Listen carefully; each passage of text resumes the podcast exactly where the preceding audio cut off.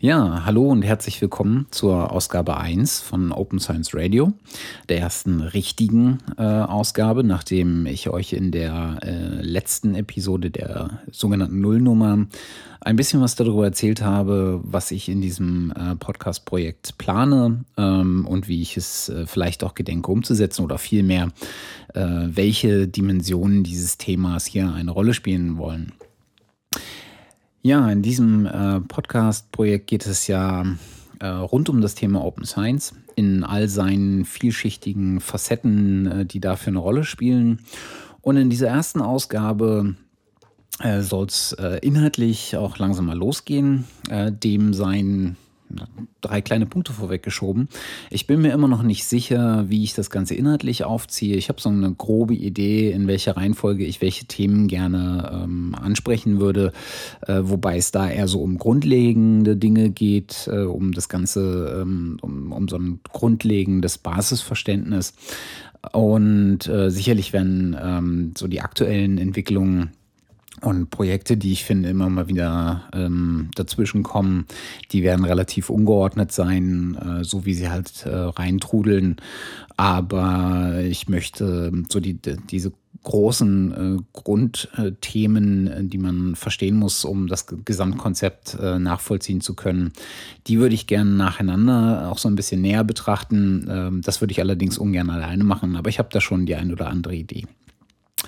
Ähm, als zweites möchte ich äh, noch äh, vorwegschieben, dass ähm, viele werden es von euch gemerkt haben, die jetzt oft schon auf der Website waren, ähm, das Thema Website ähm, immer noch so ein bisschen Baustelle ist. Äh, besonders ähm, die Auslieferung der Podcasts ähm, ist an der einen oder anderen Stelle noch nicht so optimal, wie ich mir das wünschen würde. Das hängt vor allen Dingen damit zusammen, dass ich äh, für die Auslieferung äh, der Podcasts äh, das, das äh, Podlove Podcasting Plug, äh, Publisher Plugin, den Podlove Podcasting Publisher benutze und äh, der ähm, mich an der einen oder anderen Stelle noch ein bisschen ins äh, Schwitzen bringt, mein technisches Verständnis äh, dann, wenn es in die Tiefen geht, dann doch recht schnell aufhört und äh, die Software selbst ähm, noch in der Alpha-Version ist. Ich sie aber jetzt gerne schon verwenden würde, da ich ähm, sie in ihren Funktionalitäten äußerst überzeugend finde und äh, zum anderen ich das Projekt ja neu aufgesetzt habe. Das heißt, ich würde jetzt von Anfang gern, gerne diese eine Software benutzen, damit ich dann im Nachhinein nicht nochmal das Thema ähm, der Umstellung habe. Das, äh, der dritte Punkt, den ich ähm, sozusagen als Hausmeisterthemen ähm, vorausschicken würde, ist, äh, dass ich so auf die ersten Reaktionen ähm, auf dieses äh, Projekt also ein, zwei Rückmeldungen hatte, ähm, die, wo es um die Sprache ging. Ich werde das hier maßgeblich in Deutsch machen. Ähm, da fühle ich mich einfach am allersichersten. Äh, es wird sich aber nicht umgehen lassen, dass man relativ viel englische Quellen auch benutzt. Viele der Projekte laufen ja international, werden auf Englisch veröffentlicht. Ähm, und äh, ich möchte es auch nicht ausschließen, dass die eine oder andere Folge auch ähm, auf Englisch äh, stattfindet. Das ähm, wird darauf ankommen, was jeweils für ähm, Gäste hier vielleicht äh, mitspielen, aber auch um was es für ein Thema geht. Äh, ob euch das dann gefällt, äh, naja, das muss man dann sehen. Ähm, ich bin vielleicht nicht der allerbeste Englischsprecher, aber äh, ich denke, das äh, kriegen wir schon irgendwie hin. Ja, kommen wir zum ersten inhaltlichen äh, Punkt, über den ich kürzlich, ich glaube sogar heute oder gestern gestolpert bin. Und zwar gibt es ähm, mittlerweile an der University of Oxford ein äh, Graduate Training in oder für Open Science. Das Ganze nennt sich äh, Open Science Training Initiative. Ist auch unter opensciencetraining.com äh, zu erreichen im Netz. Es geht ähm, um äh, Folgendes. Äh, man hat also ähm, an der University of Oxford wahrscheinlich nicht erst gestern erkannt, dass ähm, es, das, also die hohe Konnektivität, in der wir leben, äh, auch für die Forschung äh, und ähm, ihr globales Publikum ähm, eine sehr, sehr hohe Relevanz hat. Und ähm, man will die Wissenschaftler, die sich derzeit ähm, in einem, ich glaube, das ist ein Postdoc-Programm, ähm, befinden, will man sozusagen aus so einer, so einer Bottom-up-Ausbildung, ähm, also eine von den Wissenschaftlern selbst induzierte äh, Bewegung, ähm, möchte man die jungen Wissenschaftler unterstützen, ähm, die Methodiken äh, zu verstehen, äh, die für Open Science äh, wichtig sind, die ähm, Daten-Sharing-Infrastruktur, ähm, die vonnöten ist, zu verstehen, äh, dem Umgang damit zu verstehen. Also man will ihnen sozusagen eine offene wissenschaftliche Ausbildung äh, angedeihen lassen, neben ihrer fachlichen Ausbildung, um äh, Open Science ähm, Projekte durchzuführen, zu initiieren ähm, und äh, auch in, ihr, in die bestehende Lehre zu integrieren. Also auch das Thema der Weitervermittlung des Unterrichts. Ähm, des offenen, auch naturwissenschaftlich offenen Unterrichts äh, wird also auch hier mit bedacht. Ähm, das Ganze ist äh, derzeit äh, angesiedelt, wie gesagt, an der University of Oxford und äh, wird jetzt im Januar 2013 erstmalig in einem ähm, im Graduiertenprogramm äh, dort laufen. Ähm, das Schöne ist, dass äh, die Inhalte, die dort ähm, den, den Studenten, den ähm, Postdocs ähm, oder den Doktoranden zur Verfügung gestellt werden, gezeigt werden, äh, nicht nur dort im geschlossenen Umfeld bleiben, sondern sich äh, den, den Gedanken der Openness selbst zu Herzen nehmen und äh, im Nachgang dann äh, alle Materialien unter einer äh, Creative Commons ähm, Lizenz veröffentlicht werden. Man kann sie also dann auf der entsprechenden Website äh, selber äh, nachvollziehen, sich die Inhalte auch herunterladen. Äh, die, alle Inhalte werden kostenlos zur Verfügung stehen, äh, sehr wahrscheinlich unter einer CC BY-Lizenz, also äh, der, der Namensnennung des Urhebers. Und äh, man kann sie dementsprechend ähm, verarbeiten für sich selbst, man kann sie weitergeben, man kann sie aber auch verändern, remixen etc. Ähm, das dürfte relativ äh, spannend sein, was dort äh, laufen wird. Ähm, ich denke mal, die ersten Veröffentlichungen wird man dann Ende diesen Monats oder Anfang des nächsten Monats auf der Seite äh, sehen. Ähm, das Ganze passiert äh, oder inhaltlich äh, richtet man sich äh, dort ähm, sehr, sehr stark nach den Leitlinien, die ähm, äh, unter dem Namen Penton Principles, äh, also Panton geschrieben, äh, Principles ähm, veröffentlicht wurden oder geschaffen wurden, die also Wissenschaftlern helfen sollen, äh, sich der Herausforderung der Freigabe ihrer Daten, ähm, der Daten, die sie erhoben haben und die sie auswerten, ähm, zu stellen. Independent Principles äh, sind sozusagen äh, die Grundsätze äh, und auch die Grundlage äh, für die Veröffentlichung äh, und Lizenzierung äh, von Daten ähm, von Wissenschaftlern. Dependent Principles selbst sind ähm, ja sozusagen in der in, in, in, Zusammenarbeit mit der Open Knowledge Foundation ähm, entwickelten Grundsätze für offene Forschungsdaten, für den Umgang mit offenen Forschungsdaten. Und ähm, diese beruhen auf der ähm, Wiederverwendung und Weiterentwicklung, ähm, aber auch der offenen Kritik äh, an den äh, veröffentlichten Inhalten ähm, wissenschaftlicher er Erkenntnisse. Ähm, Dependent Principles äh, kann man äh, auf der äh, Website in, auch in mehreren äh, Übersetzungen ähm, sich anschauen. Ähm, die Website äh, unter pentonprinciples.org zu erreichen. Ähm, das Ganze sind, ist relativ knapp.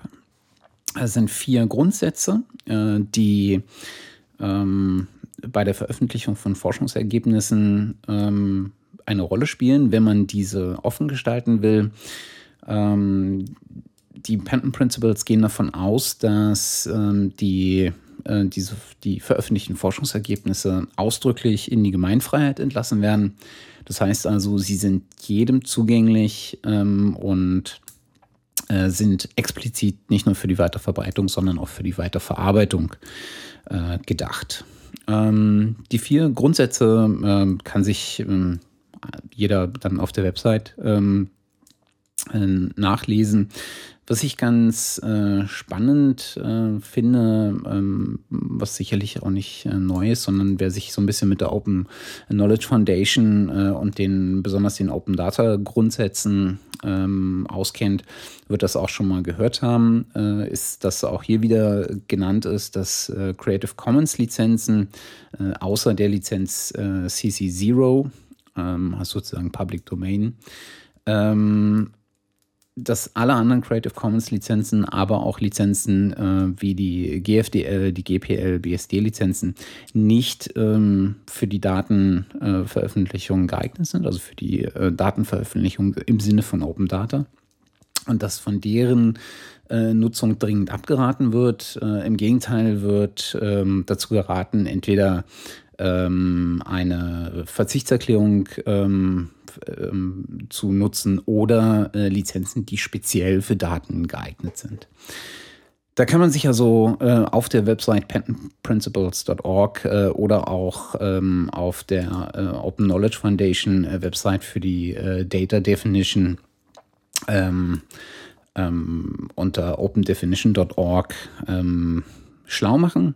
Ähm, ich finde das Projekt ganz äh, spannend und ähm, bin wirklich ähm, gespannt, was da für Inhalte äh, kommen. Also ähm, bei der äh, bei der ähm, beim äh, Open Science Training bei dieser Initiative äh, wird es also vorrangig äh, um Mikrovorlesungen und Übungen gehen. Ähm, und ähm, da bin ich gespannt, äh, wie das inhaltlich äh, umgesetzt wird. Denn sicherlich wird auch äh, das Thema Storytelling äh, da an der einen oder anderen Stelle eine Rolle spielen. Ja, der nächste Punkt auf meiner kleinen Themenliste, äh, die für die Ausgabe nicht besonders lang ist, aber nichtsdestotrotz ganz äh, nette Sachen enthält, ist äh, Zooniverse. Ähm, Zooniverse werden die meisten sicherlich kennen, äh, zu erreichen unter zooniverse.org also Zoo wie Z-O-O, ist äh, die größte oder zumindest eine der größten Plattformen für ähm, Citizen Science Projekte im Netz.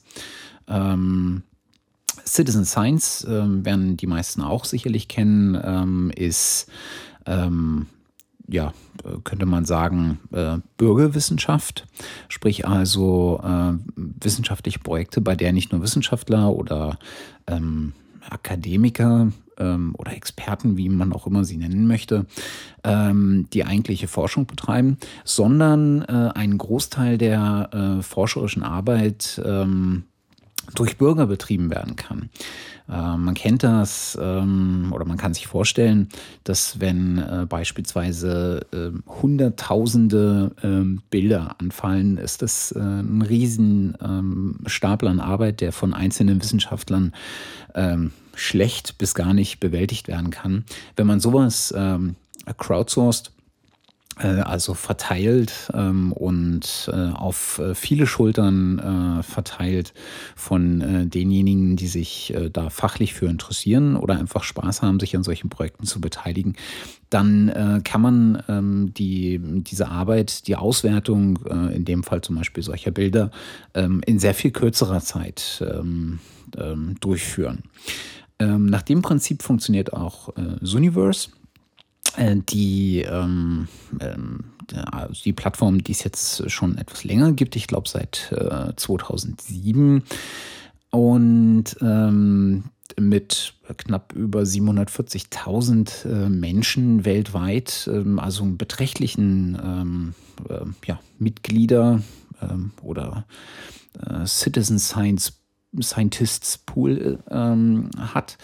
Ähm, Und als ich äh, letztens auf dieser äh, Seite ähm, mal wieder geschaut habe, was es da so Neues gibt, ähm, sind mir in der Tat ähm, wieder neue Projekte ähm, aufgefallen. Ähm, es gibt da noch eine ganze Menge an Projekten, die nach wie vor laufen. Also ähm, die äh, berühmtesten oder die, über die man vielleicht schon mal was gehört hat, äh, ist sicherlich ähm, äh, das äh, Projekt äh, Planet Hunters, äh, wo es darum geht, ähm, ähm astronomische Bilddaten zu durchforsten und oder mit dem Ziel, ähm, andere Planeten und Sterne zu finden. Ähm, ein anderes äh, Projekt, was äh, durchaus äh, in, der, äh, in der Öffentlichkeit ein bisschen wahrnehmbarer war, ist, äh, das ist der Seafloor Explorer. Da geht es darum, ähm, Bilddaten von äh, Ozeanographen, ähm, die also den, den äh, Meeresboden als Habitat äh, gefilmt haben, äh, auszuwerten. Ähm, ich glaube, da ähm, beim, gerade beim Seafloor Explorer waren es eine ganze Menge an Bildern. Äh, wenn ich mich nicht täusche, waren das äh, über 40 Millionen Bilder, ähm, die da aufgenommen sind. Ähm, mittlerweile ähm, sind, ähm, ist ein, ein erstes Set ähm, herausgegeben worden. Ich glaube, das erste Set ähm, beinhaltet nur in dem Fall 100.000 Bilder. Äh, und darum geht es, äh, oder in diesem Projekt ähm, äh, geht es dann darum, dass Leute, die dort mitmachen, äh, genau gucken, äh, was sie auf diesen Bildern erkennen. Äh, Im ähm, sie vielleicht ähm, das, was sie dort an Organismen äh, erkennen, benennen können. Ähm, wir haben also, äh, wenn man auf die, auf die Seite dieses Experiments äh, geht, seafloor, äh, seafloorexplorer.org, äh, sieht man also, dass da eine ganze äh, Reihe an äh, beeindruckenden Zahlen schon vorliegen. Äh, also wenn ich das mal äh, kurz benennen darf, ähm, es gibt also mittlerweile äh, über äh, 1,15 ähm, Millionen Bilder, äh, die äh, klassifiziert sind. Ähm, man hat ähm, äh, mittlerweile fast äh, oder knapp unter 900.000 Muschelarten markiert. Ähm, man hat über 77.000 Fischarten markiert oder Fische markiert, nicht Arten. Ähm, man hat über 1,7 äh, Millionen Seesterne markiert. Ähm, also das ist eine ganze Menge an Auswertung, die da äh, schon erfolgt ist. Ähm, das Projekt ist gestartet im September ähm, und dürfte noch eine ganze Weile laufen. Es gibt zwei aktuelle Projekte, die äh, gerade im Oktober und im Dezember gestartet sind.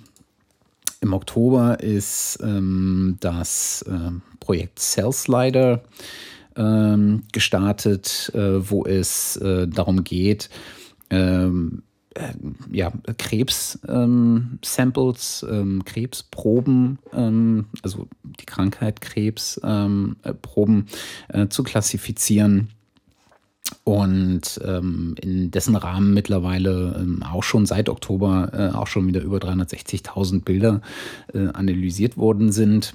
Ähm, das zweite Projekt ist äh, jetzt relativ frisch. Ähm, ist ein Projekt, äh, was hauptsächlich an der University of Minnesota läuft. Äh, ist im Dezember, Anfang Dezember, am 11. Dezember gestartet. Ähm, und läuft unter dem Namen Snapshot Serengeti.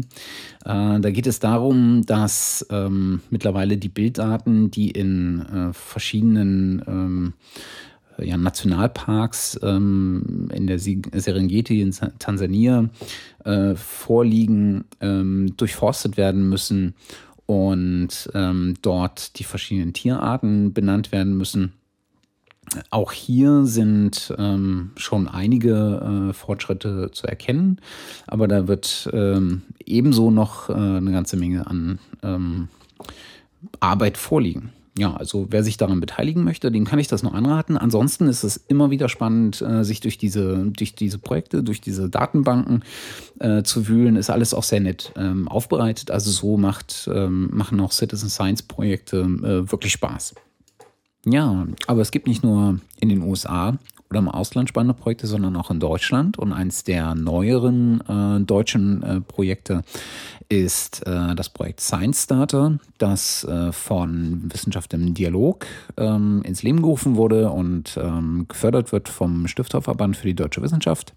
Science Starter ähm, ist eine äh, Crowdfunding-Plattform, also eine Plattform, auf der ähm, verschiedene Projekte aus äh, Wissenschaft und Forschung ähm, oder aus der Metaebene, äh, also aus dem Bereich der Wissenschaftskommunikation, also der Kommunikation über Wissenschaft und Forschung, ähm, ausgeschrieben werden können, beziehungsweise ähm, wo diese Projekte um äh, finanzielle Unterstützung werben können.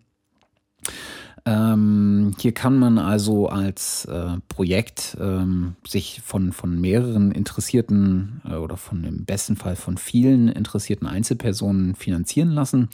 Äh, das Ganze funktioniert so, dass man äh, das Projekt äh, dort ähm, auf, ausschreibt und ähm, nicht nur sagt, äh, worum es geht, ähm, sondern auch noch ähm, äh, wie das Ganze finanziert werden soll, ähm, also wie man dieses Projekt unterstützen äh, kann.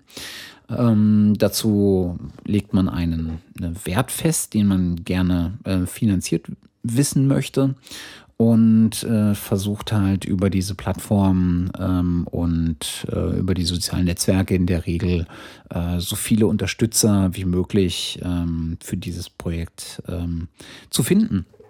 Dafür, für die Beteiligung daran, sprich also wenn man eines dieser Projekte unterstützt, äh, gibt es äh, verschiedene ähm, ja, Dankeschöns, ähm, die man erhält. Das sind in den einzelnen Projekten ganz unterschiedliche Sachen. Ähm, da gehe ich dann äh, gleich nochmal drauf ein. Ich habe äh, mittlerweile ähm, von den acht aktiven Projekten auf Science Data äh, selbst zwei unterstützt. Zum einen ist das äh, das Projekt äh, Home von äh, Alexander Perl. Äh, Im Projekt Home äh, geht es ähm, darum, ein soziales äh, Netzwerk ähm, zu ähm, zu schaffen, hervorzubringen, äh, das äh, sich im Gegensatz äh, zu vielen äh, anderen bereits bestehenden ähm, sozialen Netzwerken durch maximale Barrierefreiheit äh, auszeichnet und dementsprechend wesentlich geeigneter ist für äh, Personen, die einfach ähm, besondere Bedürfnisse mitbringen und äh, die sich äh, in den bestehenden sozialen Netzwerken einfach schwieriger zurechtfinden durch ähm, was auch immer äh, für Gründe.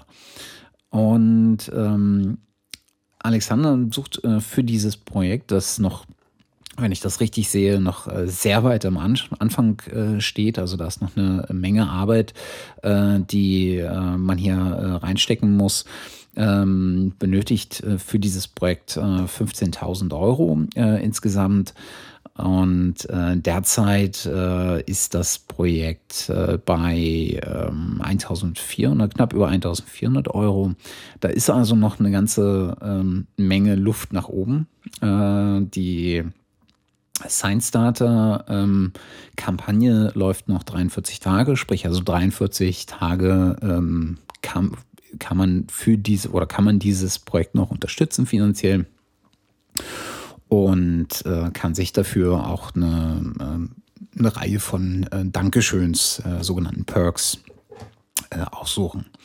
Das zweite Projekt, was ich äh, selbst auch unterstützt habe, ist ein Projekt von Christian Stern der äh, gerade sein ähm, PhD abgeschlossen hat, wenn ich das richtig ähm, äh, mich richtig erinnere. Äh, und zwar in einem äh, der Helmholtz-Zentren. Ähm, Christian hat das Projekt äh, One World, One Lab ähm, ins Leben gerufen und sucht dafür auf Science Starter, Starter Unterstützung. das Projekt ähm, oder in dem Projekt geht es um, darum, dass Christian gerne durch die Welt reisen würde und eine ähm, kleine Dokumentarreihe, filmische Dokumentarreihe äh, machen würde über die äh, Wissenschaftler ähm, an vielen verschiedenen Stellen äh, in der Welt. Es geht also letztendlich darum, äh, dass Christian zu äh, Wissenschaftlern in anderen Ländern geht und ähm, zeigt, ähm, wie diese arbeiten, womit sie sich beschäftigen, wie der Alltagsablauf ähm, äh, aussieht, wo aber auch so kulturelle und religiöse Unterschiede bestehen und wie das wiederum dann zurückspiegelt auf die, auf die Arbeit als Wissenschaftler. Am Ende herauskommen werden wohl acht Videodokumentationen und äh, auch das Projekt kann man noch unterstützen, äh, noch ganze 19 Tage.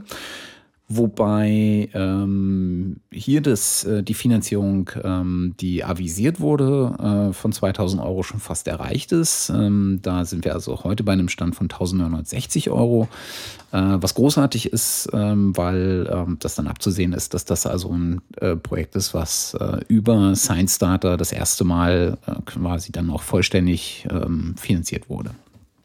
Finde ich ganz großartig. Äh, kann man ähm, aber auch noch, ähm, wenn jetzt übermorgen die 2000 Euro erreicht werden, kann man äh, auch noch weiter unterstützen. Das heißt also, der Betrag, der dann darüber hinaus zusammenkommt, ähm, der äh, wird sicherlich dem Christian äh, bei seinem Projekt auch weiterhelfen. Ja, wen äh, das Thema ein bisschen näher interessiert, äh, dem sei empfohlen, da auf die Webseite Science Data zu gehen.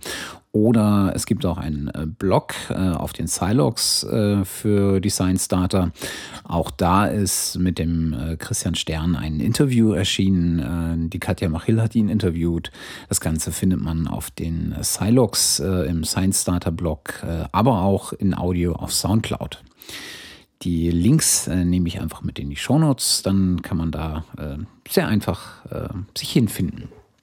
Äh, allgemein empfehle ich einfach, ähm, die Plattform Science Data äh, im Auge zu behalten und äh, öfter mal zu schauen, was dann für neue Projekte ähm, erscheinen, was es da Unterstützenswürdiges gibt ähm, aber auch um einfach so ein bisschen im Auge zu behalten, wie das ganze Thema Crowdfunding ähm, sich in der Wissenschaft so entwickelt. Das ist, glaube ich, äh, kein unspannendes Thema. Ja, und zu guter Letzt gibt es noch äh, eine, einen Hinweis auf eine äh, Veranstaltung, die in Kürze stattfindet. Denn äh, vom 30. Januar bis zum 2. Februar findet in äh, Raleigh in den Vereinigten Staaten die Science Online Konferenz statt, die meines Erachtens in den letzten paar Jahren äh, regelmäßig stattgefunden hat. Äh, so auch dieses Jahr wieder. Auch da gibt es ähm, allerlei interessante Sessions, Vorträge, Workshops, ähm, also eine ganze Menge Formate. Da dürfte für viele was dabei sein.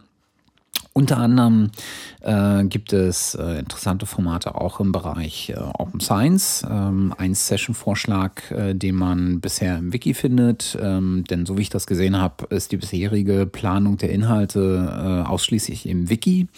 Auf dem, auf dem Schedule auf der Website äh, findet man nur Platzhalter, die dann im Wiki gefüllt werden.